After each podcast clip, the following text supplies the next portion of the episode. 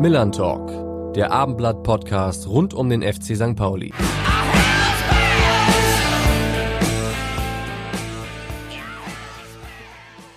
Und damit moin und herzlich willkommen zur 24. Ausgabe des Millern Talk Podcasts. Mein Name ist Alex Berthold und Leute, es ist Topspiel angesagt. Am Sonnabend trifft der FC St. Pauli zur Primetime auf den FC Schalke 04. Dom, Flutlicht, geiler Gegner. Da habe ich richtig Bock drauf. Und ich tippe mal, das geht meinem Kollegen Carsten Harms ganz genauso. Moin, Carsten. Ja, moin Alex. Ja, das Spiel klingt wirklich schon nach Bundesliga. Ich bin auch wirklich total gespannt darauf, was uns da präsentiert wird.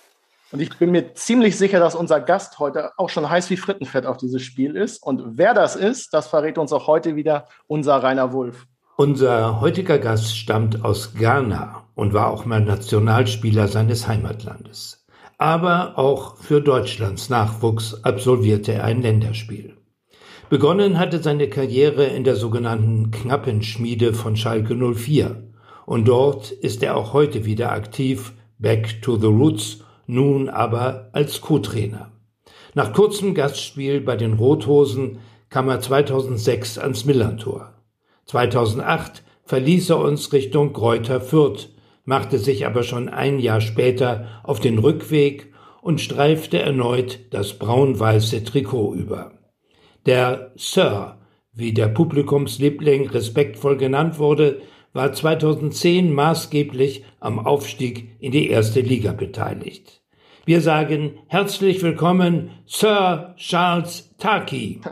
Ja, moin nach Gelsenkirchen. Oder muss ich Glück auf sagen? Ich weiß gar nicht. Hörst du noch auf Moin? Ja, Moin höre ich immer noch. Aber Glück auf passt hier ganz gut hin. ja, vielen Dank. Das ist eine schöne Anmoderation, eine schöne Begrüßung. Da freue ich mich sehr. Ja, und wie heiß bist du denn schon auf die Partie am Sonnabend? Und wie wirst du sie verfolgen können?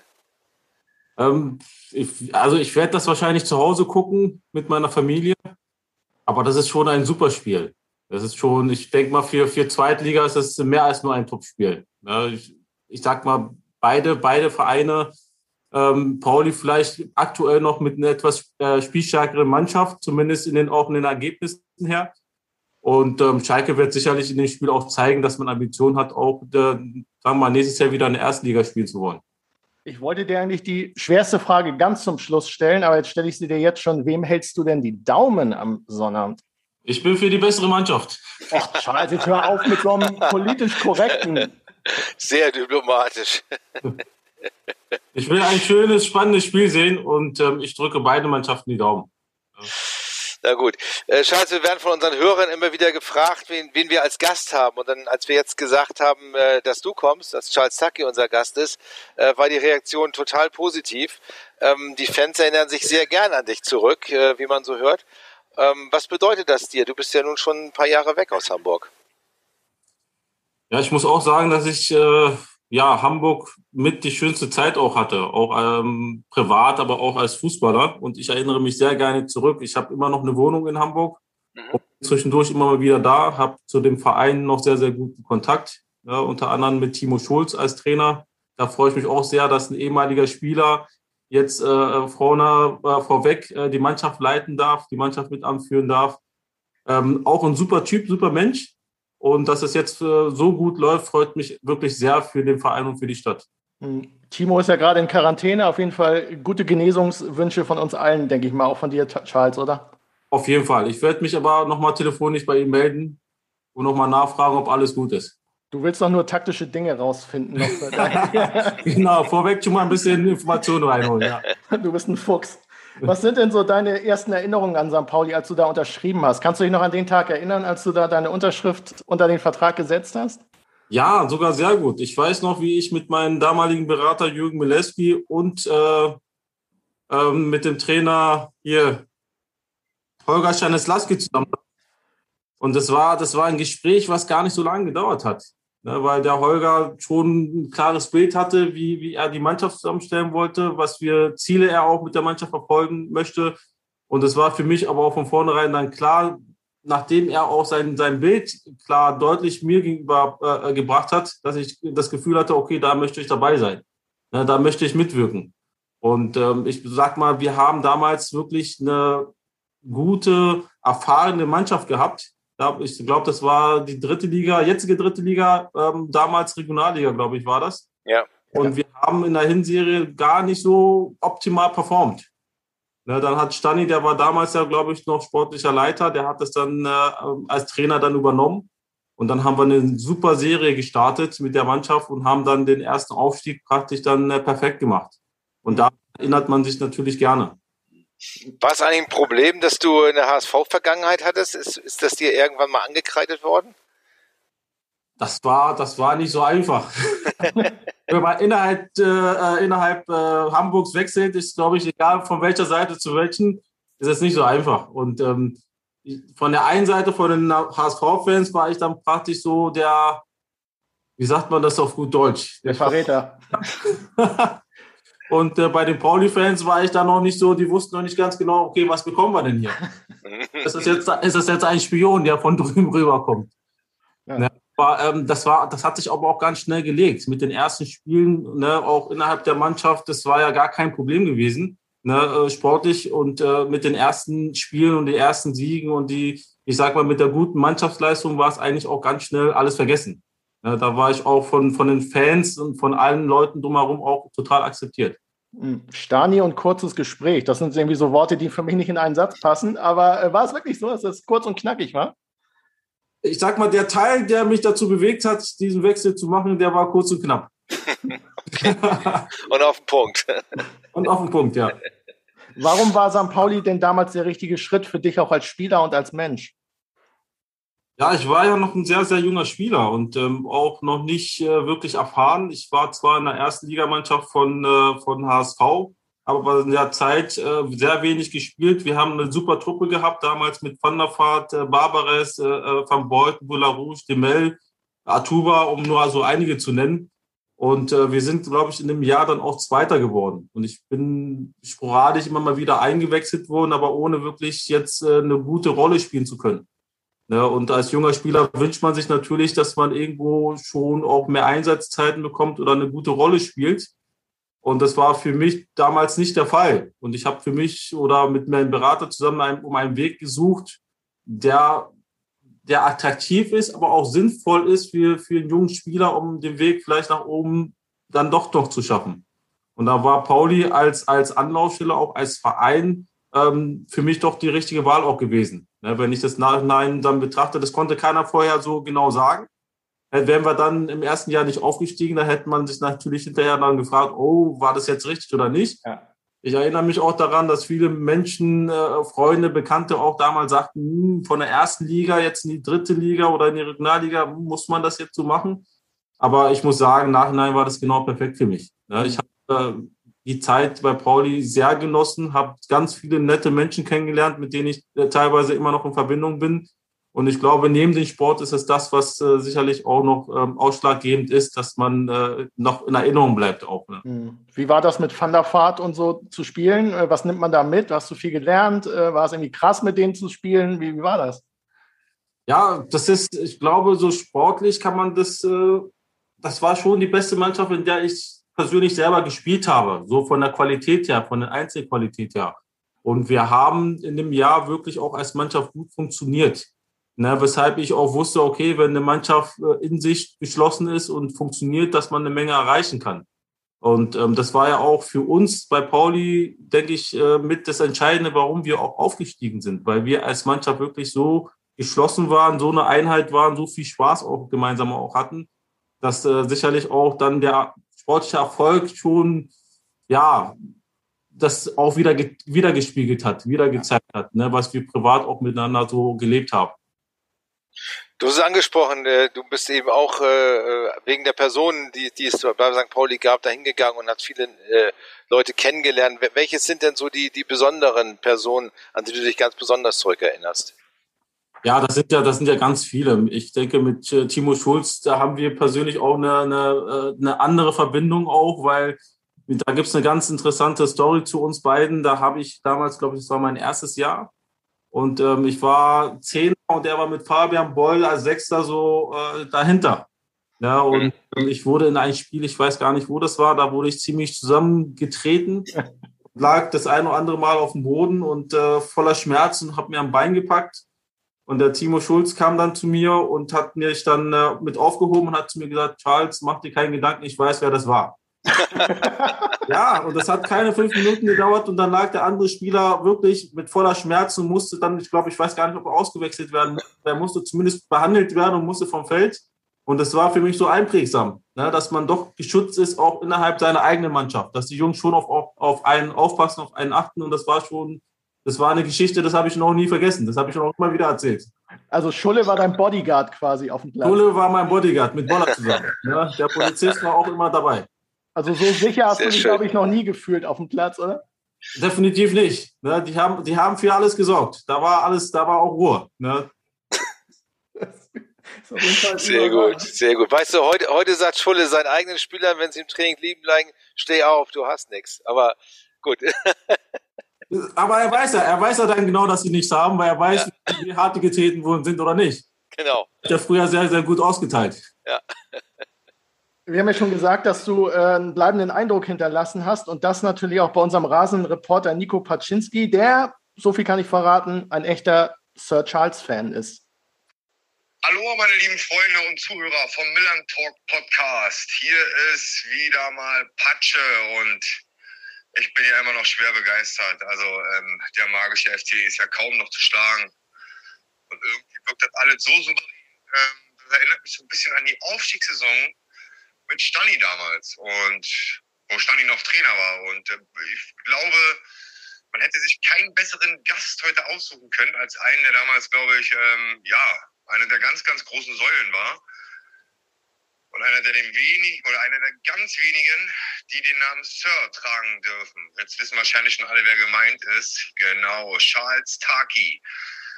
Als ich damals mit Stani mal über ihn gesprochen habe, hat er gesagt, das ist einer, der keine Ecken rennt. Der rennt nur Kurven. Der hat so einen schönen Laufstil. Der rennt nur Kurven, ganz geschmeidig. Und ich weiß gar nicht, wie der Name Sir entstanden ist. Also das kannst du uns mal bitte erklären, Charles. Ich glaube, der stammt sogar von Stani.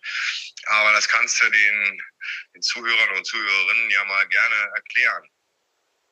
Ich habe auch mal ein Tor von Charles Tuck in der Erstliga gesehen, in Leverkusen. Da durfte ich mal äh, zugegen sein und da hat er auch getroffen.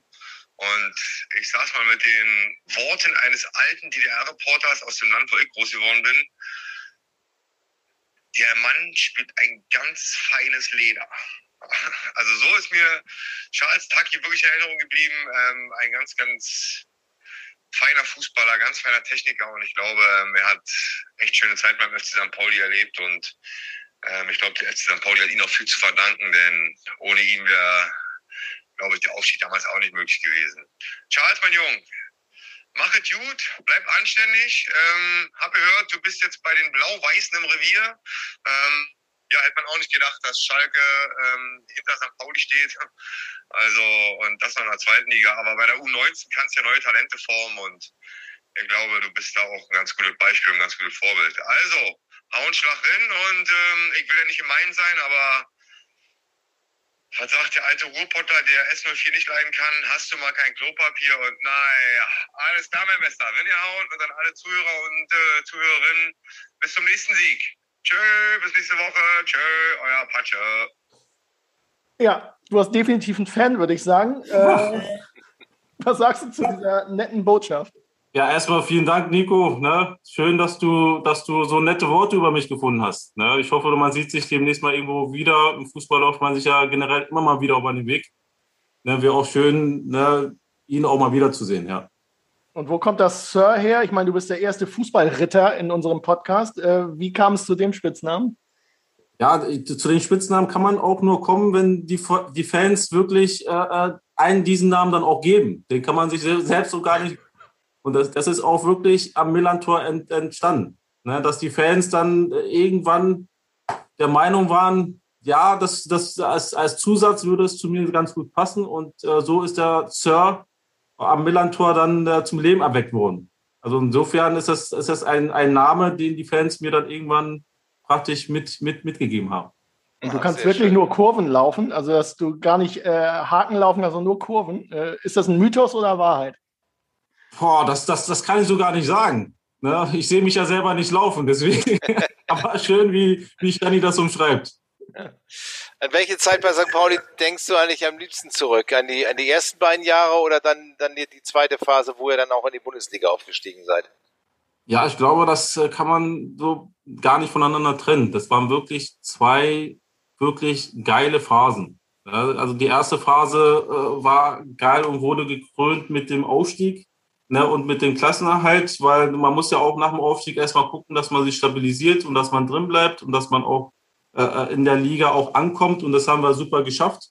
Und wir haben zum größten Teil mit der gleichen Mannschaft auflaufen können, wie die Mannschaft, die von der Regionalliga damals aufgestiegen sind. Das heißt, wir kannten uns schon, schon einige Jahre oder zumindest ein Jahr und sind noch enger zusammengewachsen. Und in der zweiten Phase haben wir wirklich auch gute Typen dazu bekommen, mit Dennis Naki, mit Matthias Lehmann, ne, um, um, um einfach mal zwei zu nennen, die auch sehr, sehr entscheidend waren für, für die komplette ähm, Spiel und für die Mannschaft äh, äh, intern. Ne, ich, ich, erinnere mich sehr gerne auch an Dennis äh, äh zurück, der als Typ, denke ich, auch dem Verein, aber auch uns als Mannschaft wirklich schöne ja, äh, äh, Momente beschert hat, wo ich teilweise noch schmunzeln muss, wenn ich dran denke. Und das sind doch schöne Erlebnisse, wo man neben dem mannschaftlichen Erfolg als Spieler später immer noch zurückdenken mag. Ja, langweilig wird es mit Dennis Naki, glaube ich, nie, oder? Es war nie langweilig mit ihm. Ja, jeder Spieler, der in der Mannschaft war, jeder eine persönliche Story mit Dennis hat. Was ist deine? Ja, das kann ich so nicht. Wir sind doch unter uns. Nee, das, das, ist, das ist eine Sache zwischen Dennis und mir. Das muss dann auch intern bleiben. War ein Versuch wert. Ähm, 2011 hast du ja deine ersten Bundesligatore für St. Pauli äh, in Köln äh, geschossen. Gib uns mal einen Einblick, was das mit einem jungen Mann macht, der auf dem Bolzplatz wahrscheinlich früher schon von Bundesligatoren geträumt hat und plötzlich machst du zwei Buden in der Bundesliga. Ja, das war, ich glaube, das war das Spiel auch, das war ein Heimspiel, ne? Bei uns am Millantor. Ja, ich glaube, du hast recht. Ja, doch. Das waren, glaube ich, die, die ersten beiden auch direkt. Ich ja, genau.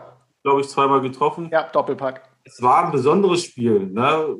Du hast es ja schon gesagt, als, als junger Mensch, als junger Spieler träumt man davon, irgendwann in der Bundesliga zu spielen und dann äh, vielleicht auch in der Bundesliga ein Tor zu erzielen. Und mir ist das dann in dem Spiel direkt auch doppelt gelungen.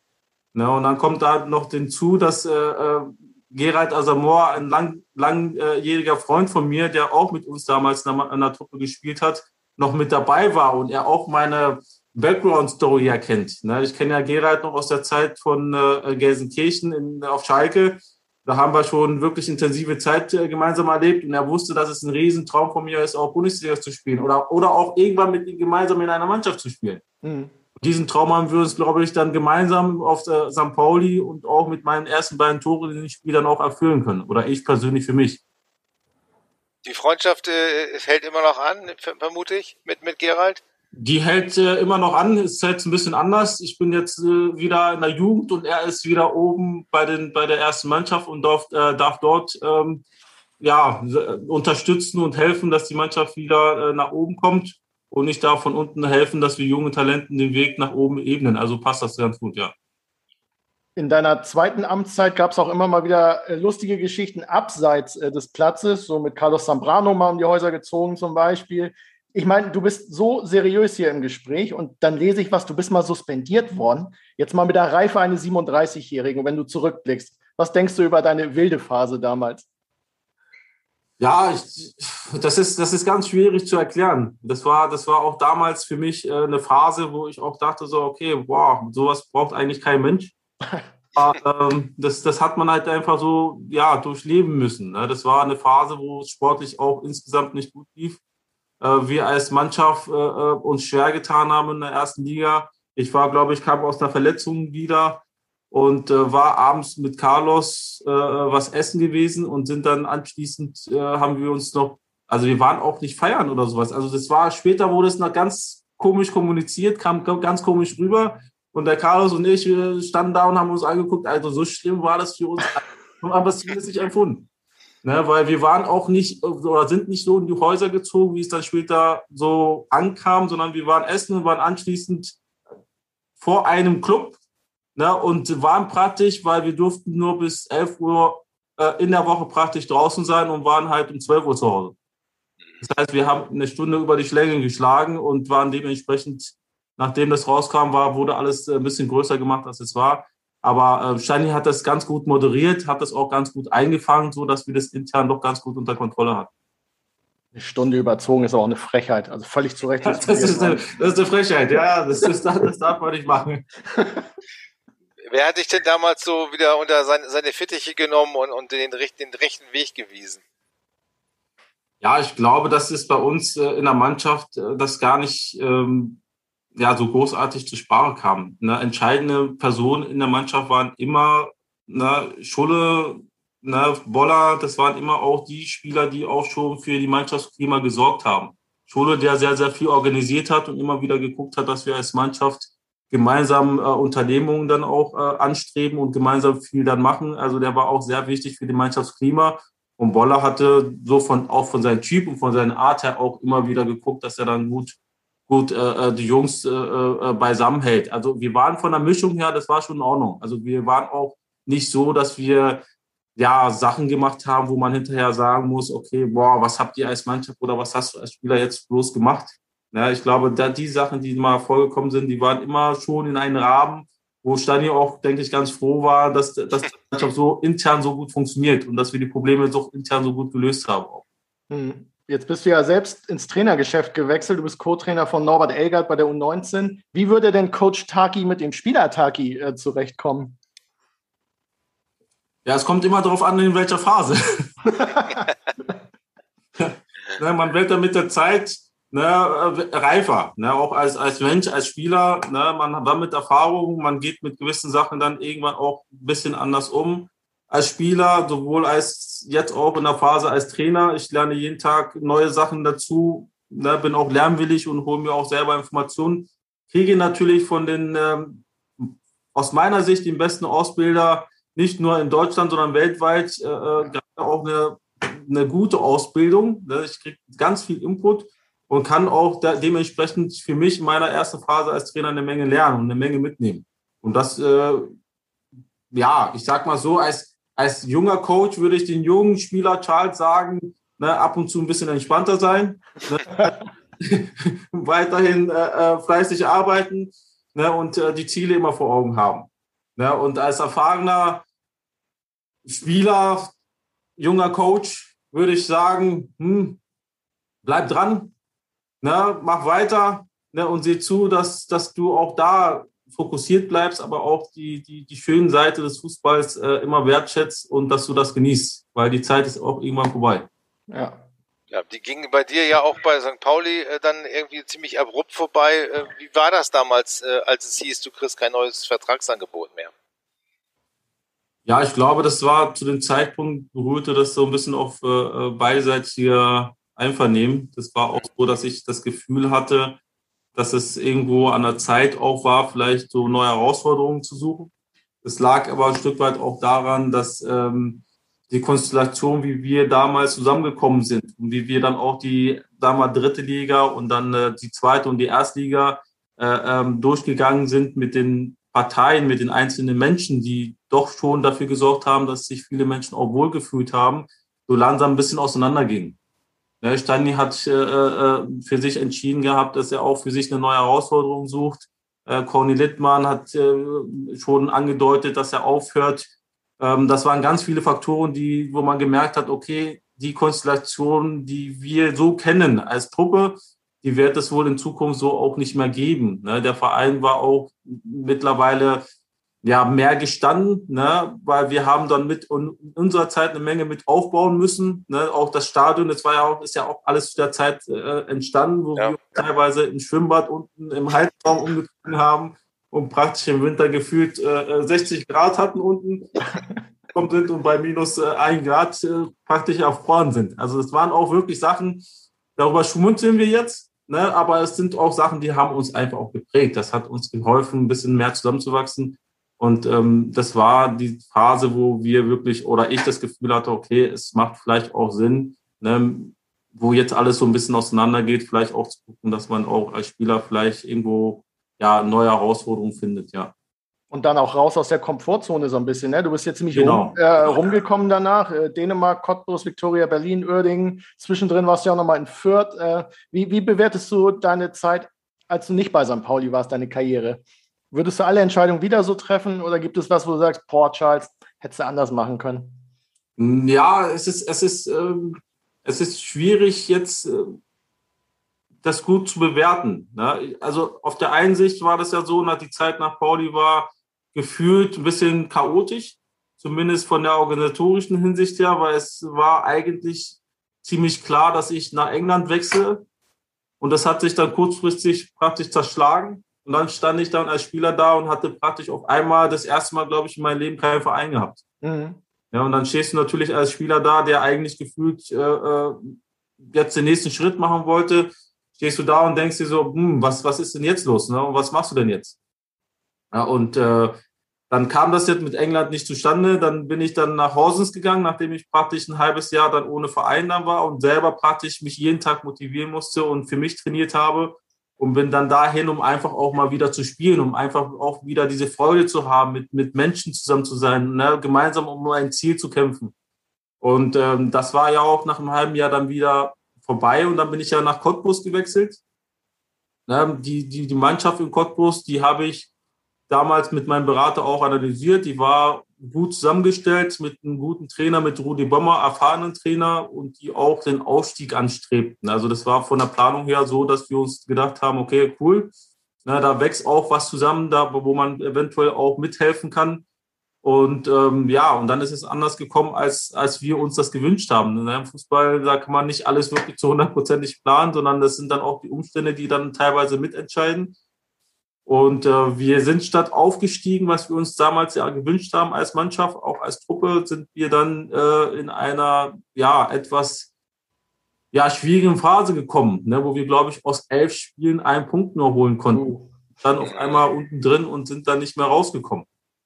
Ja, und das war dann auf einmal, sagen wir, die Karriere von äh, Charles Taki war auf einmal dann so halbes Jahr ohne Verein, Dänemark, dann äh, statt aufzusteigen, abgestiegen nochmal in, in, die, in die dritte Liga und dann stehst du wieder da ohne Verein. Mhm. Und das war für mich dann auch die Phase, wo ich dachte, okay, ich hatte echt schöne Zeiten, schöne Phasen erlebt, gerade auch in Hamburg. Vielleicht macht es jetzt auch Sinn zu sagen, okay, ich höre auf. Ne, weil ich wollte auch nie so jemand sein, der von einem Verein zum nächsten springt, sondern ich habe eigentlich die Zeit auch sehr genossen, so lange in Hamburg an einem Ort mit einem Verein äh, arbeiten zu dürfen. Ja. ja. so Jahr für Jahr oder alle zwei Jahre irgendwo umzuziehen und irgendwo anders neu anzufangen, das war eigentlich nie so wirklich mein Vorhaben. Mhm. Das war, das ein, war es ein Premier League-Verein, äh, der dich wollte, oder war es englische zweite Liga? Was war das für ein Verein? Das war damals war das Leeds United. Ui. Ja, ja äh, zweite englische, englische Liga. Ja, ne, und die waren damals auch sehr gut äh, zusammengestellt und sehr ambitioniert. Und ähm, wir hatten auch gute Gespräche gehabt. Ich kann es heute, heute auch immer noch nicht erklären, wieso das dann letzten Endes nicht zustande gekommen ist, aber es ist dann manchmal einfach so. Ja, und damit muss man dann weiter dann auch leben. Und ähm, ja, und dann kam das eine zum anderen. Und auf einmal kommt man in so ein, so ein, ja, so ein Karussell rein, wo man eigentlich nicht rein wollte oder sich das so nicht gewünscht hat. Ne, und nach Cottbus war für mich wirklich der Punkt, wo ich wirklich überlegt habe, hm, machst du das sportlich so noch weiter oder äh, macht es so noch überhaupt Sinn? Weil da fühlst du dich oder habe ich mich als Spieler so ein bisschen verloren gefühlt auch. Ne, und das sind aber auch dann die Zeiten oder die Zeit, wo ich dann für mich entschieden habe, auch Trainer zu werden.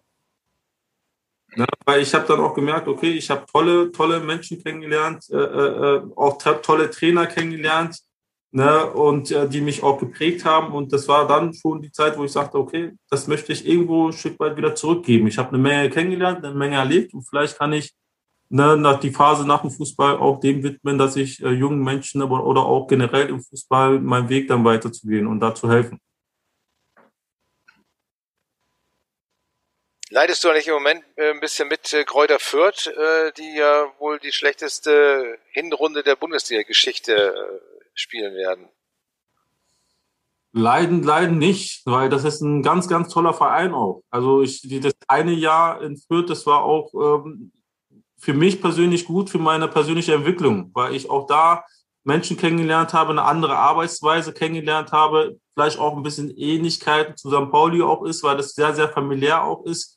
Mit den damaligen äh, Präsidenten, mit den Hack hatte ich eine super Beziehung auch gehabt, der schon auch mit entscheidend war, warum ich auch hingewechselt bin.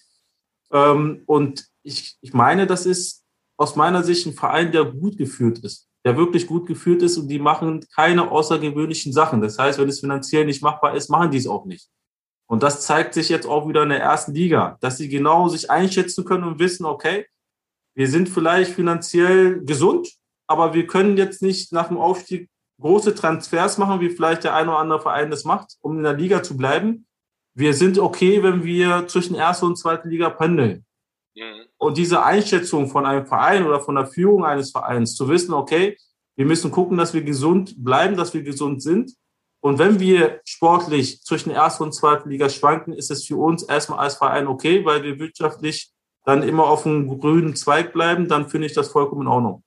Ne, dann ist es auch für mich in, den, in dem Fall jetzt aktuell zwar ähm, schade, weil man möchte als Mannschaft oder auch als Verein viele Siege einfahren. Aber wenn man dann in der ersten Liga merkt, okay, die, die, die Qualität oder auch die Mannschaft an sich tut sich in der ersten Liga schwer und man kriegt doch nicht die Siege so, wie man die gerne hätte, dann muss man das als Verein analysieren und vielleicht dann auch in den ein oder anderen Spielern auch akzeptieren. Die haben auch sehr gute Spieler auch abgeben müssen. Das kommt ja. auch. Und das ist dann für, für so einen Club, die in den letzten Jahren immer super Arbeit geleistet haben, teilweise auch ganz viele Spieler mitentwickelt haben und wieder weiter äh, äh, transferiert haben, ist es schon eine gute Sache. Wenn du jetzt doch mal einen Strich unter deine Karriere machst, unter deine aktive, ähm, bist du zufrieden mit dem, was du aus deinem zweifelsfrei großen Talent gemacht hast? Ich meine, du hast für Ghana gespielt, was, glaube ich, für dich ein Traum war. Ähm, wenn du mal so einen Strich unter die Karriere machst, wie fällt die Bilanz aus? Ich sage, ich bin äh, sehr zufrieden mit meiner Karriere. Es hätte aber noch ein bisschen mehr sein können. Ne? Das ist ja das, was man sich als Spieler, als Mensch immer wünscht, dass man sich da irgendwo an die, an die, ja, sich so weit entwickelt, dass man irgendwo vielleicht an eine sogenannte Grenze kommt, um die Grenze wieder ein Stück weit nach, ne, weiter zu schieben. Auf der anderen Seite muss ich aber auch sagen, hätte es auch viel, viel schlimmer kommen können. Ja. Insofern bin ich dankbar für das, was ich habe. Und das ist dann der Mittelwert von, von beiden Seiten. Ne? Von ja. das Gute und zu Schlechte habe ich doch, doch insgesamt einen guten Mittelwert äh, als, als Spieler erleben dürfen. Ja, und mit, mit äh, sage ich mal, mit St. Pauli als Aushängeverein, ne, der mich auch persönlich auch geprägt hat, wo ich auch eine sehr, sehr schöne Zeit äh, erleben dürfte. Insofern bin ich, bin ich wirklich zufrieden. Ja. Und für Ghana zu spielen, dieses Trikot tragen zu dürfen, das erste Mal, wie, wie war das? Ja, das ist, ich bin ja auch in Ghana geboren. Ne, ich bin mit fünf Jahren erst nach Deutschland gekommen und ich habe in Ghana auch noch ganz viel Familie. Ne, und ich äh, habe ja gemerkt, dass ich sehr selten auch Kontakt zu der Familie in Ghana auch hatte oder die auch Ewigkeit nicht gesehen hatte. Und dazu kam ja noch, als ich Nationalspieler wurde, ist es ja nicht nur, dass du Nationalspieler wirst, sondern auf einmal kommst du mit deiner Vergangenheit wieder zusammen. Ja. Auch mit den Menschen, die dann auch in Ghana leben, kommst du dann ein Stück weit wieder zusammen. Und insofern war das aus sportlicher Sicht schon, schon super und das war toll. Aber ich sag mal, auf der menschlichen Seite war es doppelt so schön, weil doch Familie Zusammenführung dann auch wieder eine ganz andere Bedeutung bekommen hat. Man hat dir den Spaß am Fußball immer angesehen, wenn, wenn man dich hat spielen sehen. Ähm, ich denke, den hast du auch dabei gehabt. Du warst ja nicht der, sag mal, der, der harte Arbeiter, der brutale Spieler, sondern der, der, der Kicker, der richtig gut mit dem Ball umgehen konnte. Ähm, wie schwer ist es dir dann am Ende doch gefallen, sich einzugestehen, ich, ich höre damit auf, ich hänge die äh, Schuhe an den Nagel? Ja, ich habe es ich ja heute immer noch, wenn ich dann bei der U19 mit auf dem Platz stehe und äh, habe zwar mittlerweile äh, äh durch die Karriere meine Verletzungen gehabt und da tut's da und hier so ein Stück weit. ne, aber ich habe damit manchmal stehe ich auf dem Platz und denke mir, boah, wie schön ist das eigentlich auf dem Platz zu stehen. Ne? Und ja. wenn ich dann ab und zu bei den Rondos noch so ein bisschen mitmachen darf und kann, ja, und äh, äh hinterher zwar meine Schmerzen ein Stück weit dann merke und ich spüre, freue ich mich doch, doch trotzdem jedes Mal, wenn ich dann äh, nach dem Training runtergehe und merke, oh, wie schön ist das doch eigentlich, äh, Fußball zu spielen. Und diesen Spaß äh, wollen wir oder möchte ich selber auch den Spielern ein Stück weit vermitteln. Weil das ist doch auch der Grund, warum wir alle begonnen haben. Das ist doch ein super, ein toller Sport und wir können nicht nur uns, sondern auch anderen Menschen wirklich eine ganze Menge Freude damit machen. Nur weil wir gut Fußball spielen können und weil wir wirklich mit unserer Mannschaft gute Leistung bringen, können wir anderen Menschen glücklich machen. Das ist doch was. Ja. Wann hast du das letzte Mal einen mit, äh, Mitspieler getunnelt oder einen äh, U19-Spieler getunnelt? ja, das ist, das ist eine sehr gute Frage. Ich wurde, ich wurde übrigens Ich glaube, vorgestern wurde ich getunnelt. Oh. Wer, wer, wer hat sich ich, das Ich will, getraut? den Namen, ich will den Namen gar nicht. da wurde ich getunnelt. Und äh, das, das Lustige daran ist, dass der Spieler am nächsten Tag zu mir kommt und sagt, hm, hast du schlechte Träume gehabt? Oh, noch Trash-Talk hinterher. ja. Ne? Und sowas, ich finde es ja, ich finde es ja schön, dass die Spieler, dass die Spieler, ähm, ja, ich, diese, diese Berührungsängste will ich ja gar nicht haben. Ne? Ich mag ja, wenn die Spieler auch eine gewisse Frechheit haben. Ne? Das ist ja das, was wir auf dem Platz ja auch wollen. Wir wollen ja Spaß haben, wir wollen als eine Einheit, ne, als ein Team wollen wir erfolgreich sein, wir wollen guten Fußball äh, zeigen. Ne? Vor allem wollen wir kämpferisch immer wieder äh, zusehen, dass wir an, ans Limit gehen. Ja, und wenn die Spieler dazu auch noch eine gewisse Persönlichkeit mitbringen, umso schöner ist das doch. Das ist doch genau das, was wir Ja. wollen. Das wird ja oft als Manko angesehen, gerade in diesen NLZs, dass, dass die Spieler alle gleich behandelt, alle gleich gemacht werden und, und sich nichts mehr trauen. Also ähm, insofern ist das ja ein gutes Zeichen, wenn einer so ein bisschen frech ist, auch zu dir. Definitiv, definitiv, weil ich meine, wenn ich an meine Jugendzeit mich zurückerinnere, auch auf der Straße, wo wir mit vielen Spielern gespielt haben, die, die Spieler, die sich dann durchgesetzt haben, ne, die dann auch Bundesligaspieler später geworden sind, waren meistens die, die frech waren. Mhm. Waren meistens die wirklich auch anders waren, ne, die sich auch mal was getraut haben, was andere sich vielleicht nicht getraut haben. Ne, natürlich haben wir jetzt eine ganz andere Zeit als damals, aber ich wünsche mir immer wieder, dass wir Spieler haben, die schon eine gewisse, ja, freche, ne, eine gewisse- ja, die sollen ein bisschen das gewisse Etwas mitbringen. Die Ja. sollen sich fußballerisch einfach auch äh, sich freuen, dass, dass Sachen zu machen, die, die andere Sachen, äh, die andere Leute sagen, okay, das macht nicht jeder. Ne, das sind doch die schönen Sachen beim Fußball. Hast du das in der Schalker Jugend schon mitbekommen, auch, dass man dir, dir das ja zugestanden hat, frech zu sein, mutig zu sein? Ich meine, die Schalker Nachwuchsabteilung, machen wir uns nichts vor, ist mit die beste, die es gibt, äh, zumindest in Deutschland. Ähm, welche Erinnerung hast du an die Zeit in der Jugend bei Schalke, als du selbst da gespielt hast?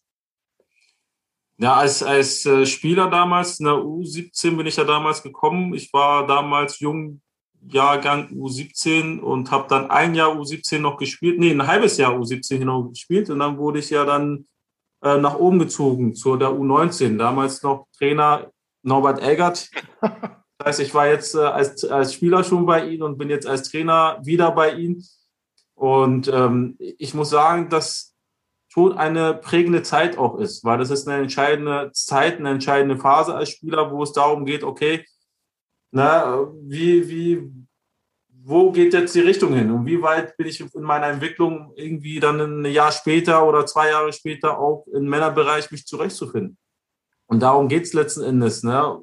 Ich habe als Spieler hier, denke ich, was die Einstellung betrifft, zum Fußball, zum, zum Arbeiten ne? und, und dem Willen, jeden Tag sein Bestes geben zu, zu müssen oder auch zu können. Das habe ich sicherlich auch hier in der U19 gelernt bei Norbert Eggers. Das sind auch seine, seine Werte, die auch die Spielern immer wieder mitgibt. Ne, jeden Tag versuchen, der Beste zu sein, den man sein kann. Und das ist etwas, was man mitnimmt auch als Spieler. Wenn man dann irgendwann woanders ist, dann denkt man auch mal vielleicht auch an Zeiten, die vielleicht nicht so toll sind. Erinnert man sich an diese Zeit zurück und dann kommen dann Erinnerungen hoch, wo man sagt, okay, komm, niemals aufgeben, es geht weiter. Nochmal weiter Gas geben und auf die nächste Möglichkeit, auf die nächste Chance warten. Ne, und das sind so Sachen, die man sicherlich dann auch mitnimmt als junger Spieler. Mit welchen Spielern hast du damals so gezockt äh, in der U19, U17 bei Schalke? Jetzt bin ich gespannt, ob du, ob die Namen dir noch was sagen. Mit Chris, Sicherheit. Hau raus. Mike Hanke. Sicher. Ja, das sind, glaube ich, so die beiden, die, die im deutschen Fußball doch am bekanntesten sind. Ne? Christian Panner, der ja auch Nationalspieler Ja. geworden ist in Deutschland, Mike Hanke ebenfalls. Ne, ansonsten haben wir noch einen, der Salmutter, das war ein Österreicher. Der ist auch später wieder nach Österreich gegangen. Der hat auch in der österreichischen ersten Liga dann auch gespielt. Nee, ansonsten glaube ich, werden die Namen dir nicht so viel sagen. Aber Christian Pander, der alte Standardgott, also sein linker Fuß war ja und seine Weitschüsse waren ja durchaus gefährlich. Super. Na, wir sind ja als Mannschaft damals, äh, ich meine 2002, 2001, 2002 sind wir deutscher Pokalsieger geworden. Ja, Und da hat äh, vor allen Dingen Christian Panda den Freistoß reingehauen mit seinen Ja. Ja. ja. Wie ist es dazu gekommen, dass du jetzt äh, Co-Trainer bei Schalke U19 geworden bist, also bei deinem ehemaligen Verein? Ja, ja ich habe ähm, in meiner, sagen wir, letzten Phase in äh, Ödingen, ne, da war ich ja im Grunde genommen so von meinen Verletzungen auch schon ein Stück weit gezeichnet. Ne? Der Verein wusste auch um, mein, um meine körperlichen Belange. Ne? Wir haben gemeinsam Ziele verfolgt. Der Verein wollte aufsteigen und zwar so schnell und so hoch wie möglich. Das haben wir in meinen zwei Jahren, wo ich da war, haben wir das auch geschafft. Also wir sind zweimal aufgestiegen. Ne, damals von der Oberliga in die Regionalliga, von der Regionalliga in die dritte Liga. Mhm. Und ähm, damit war dann mein Vertragslaufzeit auch erfüllt. In der Phase haben die mir aber auch ermöglicht, meine Trainerlizenzen machen zu dürfen. Ne, und das heißt, ich habe äh, in der ersten Phase dann schon meine Elite-Jugendlizenz machen dürfen. In der zweiten Phase habe ich meine A-Lizenz gemacht. Und ähm, das war für mich dann auch klar, dass danach ich dann auch gerne ne, weiter meinen Weg dann als Trainer gehen möchte. Und habe dann auch für mich überlegt, okay, wie gehst du das am besten an? Oder was, wo sind denn die Stationen, wo du vielleicht noch am meisten lernen kannst, ne, auch als junger Trainer? Und äh, da kam mir dann ganz schnell auch der Gedanke, okay, mein ehemaliger Trainer, der ist ja noch am Arbeiten. der, ist ja noch ganz, der ist ja noch ganz fleißig. Ja. habe ich dann auch angerufen und habe äh, ne, hab ihn angerufen und habe gesagt, Trainer, ich habe mich dafür entschieden, ebenfalls Trainer zu werden, ne, möchte diesen Weg gehen und äh, ähm, besteht eine Möglichkeit auf Schalke bei Ihnen in der U19 ähm, ja, zu hospitieren. Und hat er sofort zu mir gesagt, ja, natürlich, ja, du bist hier zu Hause und du kannst jederzeit wieder zurück nach Hause kommen. Ja, und so, ist, so war es auch. Ich bin mhm. eine Woche später äh, bin ich dann zur Mannschaft gestoßen und war dann seitdem eigentlich ein Teil der Mannschaft und habe praktisch, ich glaube, ein Dreivierteljahr habe ich, ich wollte eigentlich nur zwei Wochen hospitieren und bin dann ein Dreivierteljahr geblieben als Hospitant. Und aus dieser, aus dieser Zeit heraus bin ich dann praktisch in den Folgejahr dann Co-Trainer dann auch geworden. Also das hat sich im Grunde genommen mit der Zeit ergeben, ne, dass die Stelle frei geworden ist und ähm, dann die Zusammenarbeit bzw. Trainer mich dann gefragt hat, ob ich mir das vorstellen kann, mit ihnen dann die U19 dann zu machen. Mhm. Was macht diese knappen Schmiede so besonders? Was macht ihr besser als vielleicht andere Clubs im Nachwuchssektor? Ja, das ist für mich ähm, insofern schwierig zu beurteilen, weil die Knappenschmiede ja nicht nur die U19 ist. Ja. ja aber ich äh, hauptsächlich nur die U19 kenne. So, und äh, äh, mittlerweile als Mitarbeiter und als Trainer weiß ich auch die, die, die, sagen wir mal, die unteren Mannschaften besser kennen und weiß auch, wie da gearbeitet wird. Aber über die Vergangenheit zu sprechen, wieso dieser knappe Spieler als, als Marke und als Verein äh, ähm, so wichtig ist, kann ich nur aus, der, aus, aus meinem Blickwinkel, nur aus der, aus der Beurteilung der U19 praktisch äh, heraus beurteilen. Weil das, das, was ich persönlich erlebt habe, und wo ich jetzt mittlerweile auch als Trainer vielleicht noch ein Stück weit mit äh, beeinflussen kann. Ja, was die U19 oder auch äh, äh die Knappenschmiede ausgeklammert die U19 jetzt ausmacht, würde ich sagen, das ist dann schon der Trainer. Das ist der Norbert Elgert, ne, der ähm, das ja seit 25 Jahren als äh, äh, Trainer im Verein schon macht und der nicht nur eine unglaubliche Erfahrung mit jungen Spielern auch auf diesem Bereich hat, sondern der auch menschlich genau weiß, wann und wie er mit den jeweiligen Spieler dann auch umzugehen hat. Ne, diese, diese sogenannte situative Coaching. Ne, zu wissen, ne, welcher Spieler braucht wann das. Ne, und ihnen das dann auch zu geben oder auch zu helfen, diesen nächsten Entwicklungsschritt dann zu machen. Ist, glaube ich, genau in der Phase ganz entscheidend. Und das macht ja für mich aus meiner Sicht wirklich überragend. Da kenne ja. ich einen ne, auf dieser Ebene, ne, der, der das so macht die, die Liste der Topspieler, die unter Norbert Elgert rausgekommen sind, äh, die ist, ist ja riesig. Also Özil, Draxler, Neuer, Hövedes. Ähm, wie, wie, wie kannst du von ihm lernen? Was, was lernst du ganz besonders von ihm und, und wie gestaltet sich so die Zusammenarbeit? Hörst du mir zu oder kannst du dich auch einbringen? Wie, wie sieht das aus? Ja, ich würde es mal so formulieren. Ich, meine erste Phase, also ich bin jetzt mittlerweile fast drei Jahre da, so zweieinhalb Jahre bin ich da meine erste Phase, das, das würde ich sagen, das war so mein erstes Jahr. Da ist es mehr für mich auch gewesen, mehr gucken. Ne? Mhm. Lernen, mehr gucken, wie macht er was, ne? wie auch, wie sind die Ansprachen, was sind denn die Sachen, worauf legt er Wert. Ne? Natürlich habe ich da auch schon mit angepackt und hier und da was gemacht, aber natürlich für mich war entscheidend, erstmal zu sehen, wie funktioniert das? Ne? Wie ist die Arbeitsweise? Wie ist das Umfeld? Ne? Wie gehen die Spieler damit um, wenn die wie auch angefasst werden? Also es waren ganz viele Fragen, die ich hatte, die ich dadurch auch in der ersten Phase vielleicht ein Stück weit beantwortet werden konnten. Ne, in der zweiten Phase war man dann schon ein bisschen mehr drin, auch als, als Spieler, auch als Trainer. Das ist ja auch eine Entwicklung, die man dann nimmt, ne, wo man dann selber dann auch mehr macht, ne, mehr sagt, mehr Verantwortung mit übernimmt. Und jetzt in der dritten Phase kriegt man natürlich von den Trainern, so, umso länger man da ist, mehr Verantwortung übertragen, ne, mehr Aufgaben, die man dann dementsprechend dann äh, äh übernimmt und die man auszufüllen hat. Insofern war das, würde ich sagen, das ist so, von Jahr zu Jahr habe ich mich selber auch als Trainer weiterentwickelt. Ne, und äh, was jetzt den Trainer generell ausmacht, neben den Sportlichen, das ist, also ich würde immer den Sportlichen und den Menschlichen so ein bisschen trennen wollen, weil ich sage, das Sportliche kann man mittlerweile fast überall holen. Ne, mhm. Wenn man fleißig ist ne, und äh, interessiert ist, dann äh, kriegt man von den Ideen her, was das Sportliche betrifft, kann man wirklich auch von vielen Menschen, Persönlichkeiten, Trainern, kann man sich eine Menge dementsprechend auch zusammenholen und sich für sich vielleicht das Beste rausnehmen. Was entscheidend, glaube ich, ist, ist äh, bei meinem Trainer die Menschenführung. Mhm. Ne, als Leader vorwegzugehen. Ne, zu wissen, okay, in was für einer Phase befinde ich mich, ne, was für Menschen habe ich. Ne, und da lernt man, dass man nicht immer mit, mit den gleichen Typen Menschen zu tun hat, dass jeder Mensch doch individuell ist, auch individuell angepackt werden muss.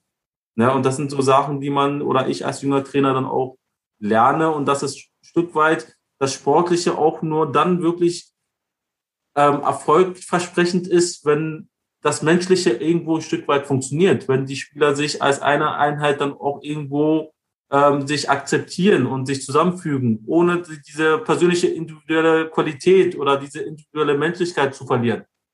Ja. ja das ist, glaube ich, das, was er schon beherrscht und was er schon auch genau weiß, wie er das dann auch anzugehen hat. Mhm. Welche Namen müssen wir uns denn aus eurer Mannschaft merken? Wer sind so die Top-Talente, die in zwei, drei, vier, fünf Jahren äh, rocken werden im Profibereich? Ganz vorne Charles Taki. Wieso willst du ein Comeback starten oder was? ja, wenn, wenn ich könnte, würde ich es nochmal machen. Obwohl, glaube, ich bin froh jetzt mit meiner jetzigen Position, mit meiner jetzigen Stelle. Ich möchte mich als Trainer weiterentwickeln. Ich möchte ja die nächsten Stufen erklimmen, möchte persönlich auch irgendwann eine Mannschaft übernehmen und möchte gucken, dass ich die Sachen, die ich gelernt habe, dann auch umsetze, um dann auch dann äh, äh, ja Erfahrungen zu sammeln, um weiterzukommen. Aber gibt es da so zwei, drei Jungs, wo du sagst, die haben Potenzial, auch, auch Profis in erste, zweite Liga zu werden? Ihr habt ja eine sehr hohe Durchlässigkeit, das muss man ja wirklich sagen. Das ist richtig. Und das werden wir in Zukunft immer haben. Das haben wir jetzt in der jetzigen Mannschaft auch. Ne? Das sind ja teilweise Spieler, die entweder nächstes Jahr schon rauskommen oder noch ein Jahr bei uns bleiben. Und äh, letzten Endes ähm, ist es schwer vorweg zu sagen, wer jetzt Profi wird, erste Liga spielen wird, zweite Liga spielen wird oder irgendwo das Wichtigste ist und das, was ich den Jungs allen wünsche, ist, dass sie in den bezahlten Fußball kommen und dass sie mit Fußball ihr Geld verdienen dürfen. Weil das ist eine schöne Sache, das wünsche ich jedem. Und äh, umso höher die dementsprechend auch kommen, umso besser. Und ähm, auf, der, auf der anderen Seite ist natürlich, ähm, ja, liegt es auch an den Jungs selber, wie fleißig die dann auch sind, ne, um wie, wie willig die auch sind, sich weiterzuentwickeln, um die nächsten Schritte auch gehen zu wollen. Charles, welche Ambitionen hast du selbst in Sachen äh, Cheftrainerposten und äh, welche Scheine brauchst du dafür noch? Ich habe aktuell die A-Lizenz und äh, ich meine, um, sagen wir mal, erste, zweite, dritte Liga trainieren zu können, brauche ich den Fußballlehrer. Mhm. Das ist, glaube ich, überall so bekannt. Ähm, und das ist auch für mich mein, mein Ziel oder mein Bestreben. Ich möchte gerne den Fußballlehrer machen. Und dafür muss ich in den nächsten Jahren, denke ich, auch eine Cheftrainerposten übernehmen, um dementsprechend dort meine Erfahrung zu machen, um überhaupt den, äh, ja, die, die Sachen, die man braucht, um den Fußballerlehrer machen zu können, um überhaupt zugelassen zu werden, dann auch zu, zu erreichen, um die Voraussetzungen einfach dann auch zu haben. Ja. Charles, in knapp vier Wochen ist Weihnachten. Lass uns mal weg vom Fußball kommen. Ich bin ziemlich modeinteressiert. Kennst du irgendwie ein Modelabel, was irgendwie lässig und cool ist? Also ich, ich weiß, worauf du anspielst. ja, ja, eine coole Label, äh, Modelabel ist das Sir Charles. Was steckt denn dahinter, verrückterweise? Ja, das ist, ich muss ganz ehrlich sagen, das ist 2012, glaube ich, entstanden mit eigentlich äh, mit Freunden und äh, wir saßen zusammen und dann haben wir uns überlegt, oh ja, was kann man denn machen? Und äh, komischerweise meine Freunde, die auch mehr oder weniger mit Mode eigentlich nicht so viel am Hut haben, aber gerne auch coole und lässige Sachen tragen, dachten ja, okay, lass uns doch ein bisschen was, zumindest was Jogginganzüge, was für die Freizeit, für, für zu Hause, ein bisschen so Sachen machen, die wir selber auch gerne tragen. Ja, und äh, dann war die Frage, okay, was für Namen würden wir denn dafür geben? Und dann waren sich alle schnell einig, okay, lass uns doch Sir Charles, das so ganz gut an, lass uns das doch äh, mal machen. Ja, und damals ist das dann so ins Leben gerufen worden es ist zwar noch so vorhanden, aber ich muss sagen, dass ich selber nie so die Zeit dafür gehabt habe, um das wirklich aktiv das irgendwo nach vorne zu pushen oder auch zu, zu, zu tragen, weil meine, meine persönlichen Ziele doch immer woanders lagen. Ja, und ähm, ich glaube, in der Modeszene, ich weiß, wie man sich vielleicht kleiden muss, aber ich habe keine Ahnung, wie man irgendwo das eine zum anderen bringt. Insofern war das jetzt auch nicht unbedingt mein Fachgebiet und bin deswegen auch froh, dass ich im Fußball weiterarbeiten darf. Ja, und wie lange das jetzt aufrecht erhalten wird, wird immer daran äh, äh, liegen, wie, wie die, ja, ich sag mal so, wie die Käufer oder die Leute, die dann sich dafür interessieren und das gerne anziehen, wie, wie lange die danach, daran noch interessiert sind. Und solange die Sachen gerne gekauft werden, werden wir sicherlich noch das eine oder andere machen oder werden sicherlich das eine oder andere noch gemacht werden wenn irgendwann, sagen wir, die Nachfrage nicht mehr so sein sollte, dann ist es wie mit allen anderen Sachen, dann wird man sich was anderes überlegen müssen. Wie ist das denn zu kriegen, wenn wir unsere Hörerinnen und Hörer, die wollen das sicherlich sich immer anschauen? Äh, Im Internet unter Sir Charles oder wie muss man sich ja, das vorstellen? Ja, ich meine, ich meine, dass es, dass man sogar noch äh, darauf kommt, äh, sir-charles.com. Okay. Da meine ich, dass man da ganz gut drauf landet und da gibt es noch Sachen, die, denke ich, für den für den privaten, lässigen, entspannten Zeit, wo man zu Hause vielleicht auch ein bisschen ablenkt, ganz gut zu tragen sind. Ja, prima.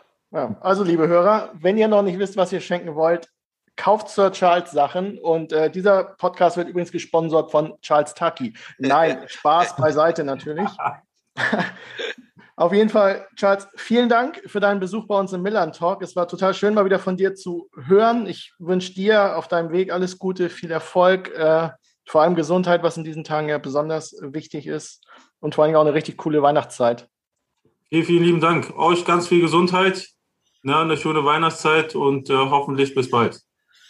Ja, vielen Dank. Ne, ich sage auch äh, dir auch danke. War echt eine sehr schöne Unterhaltung. Ja, und das war es verrückterweise auch schon für dieses Jahr mit dem Millern Talk. Das ist unsere letzte Ausgabe. Ähm, ich möchte mich auf jeden Fall bei meinem Kollegen Carsten, äh, bei Alex Laux, äh, meinem Urlaubsvertreter äh, bedanken. Ihr habt es überragend gemacht, Jungs. Ähm, macht sehr viel Spaß mit euch. Und ja, vielen, vielen Dank, Carsten. Ja, sehr gerne und vielen Dank zurück. Den Spaß, den habe ich auch. Und ich möchte mich natürlich auch bei euch, liebe Hörerinnen und Hörer, bedanken für euer Interesse, für euer Feedback, für euren Austausch. Das macht echt immer richtig viel Spaß. Und ich glaube, wir hatten viele spannende Gäste im Podcast. Einen hatten wir heute.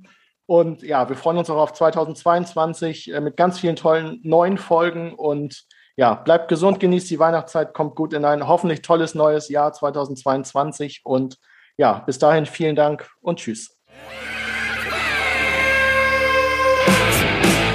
Weitere Podcasts vom Hamburger Abendblatt finden Sie auf abendblatt.de slash podcast.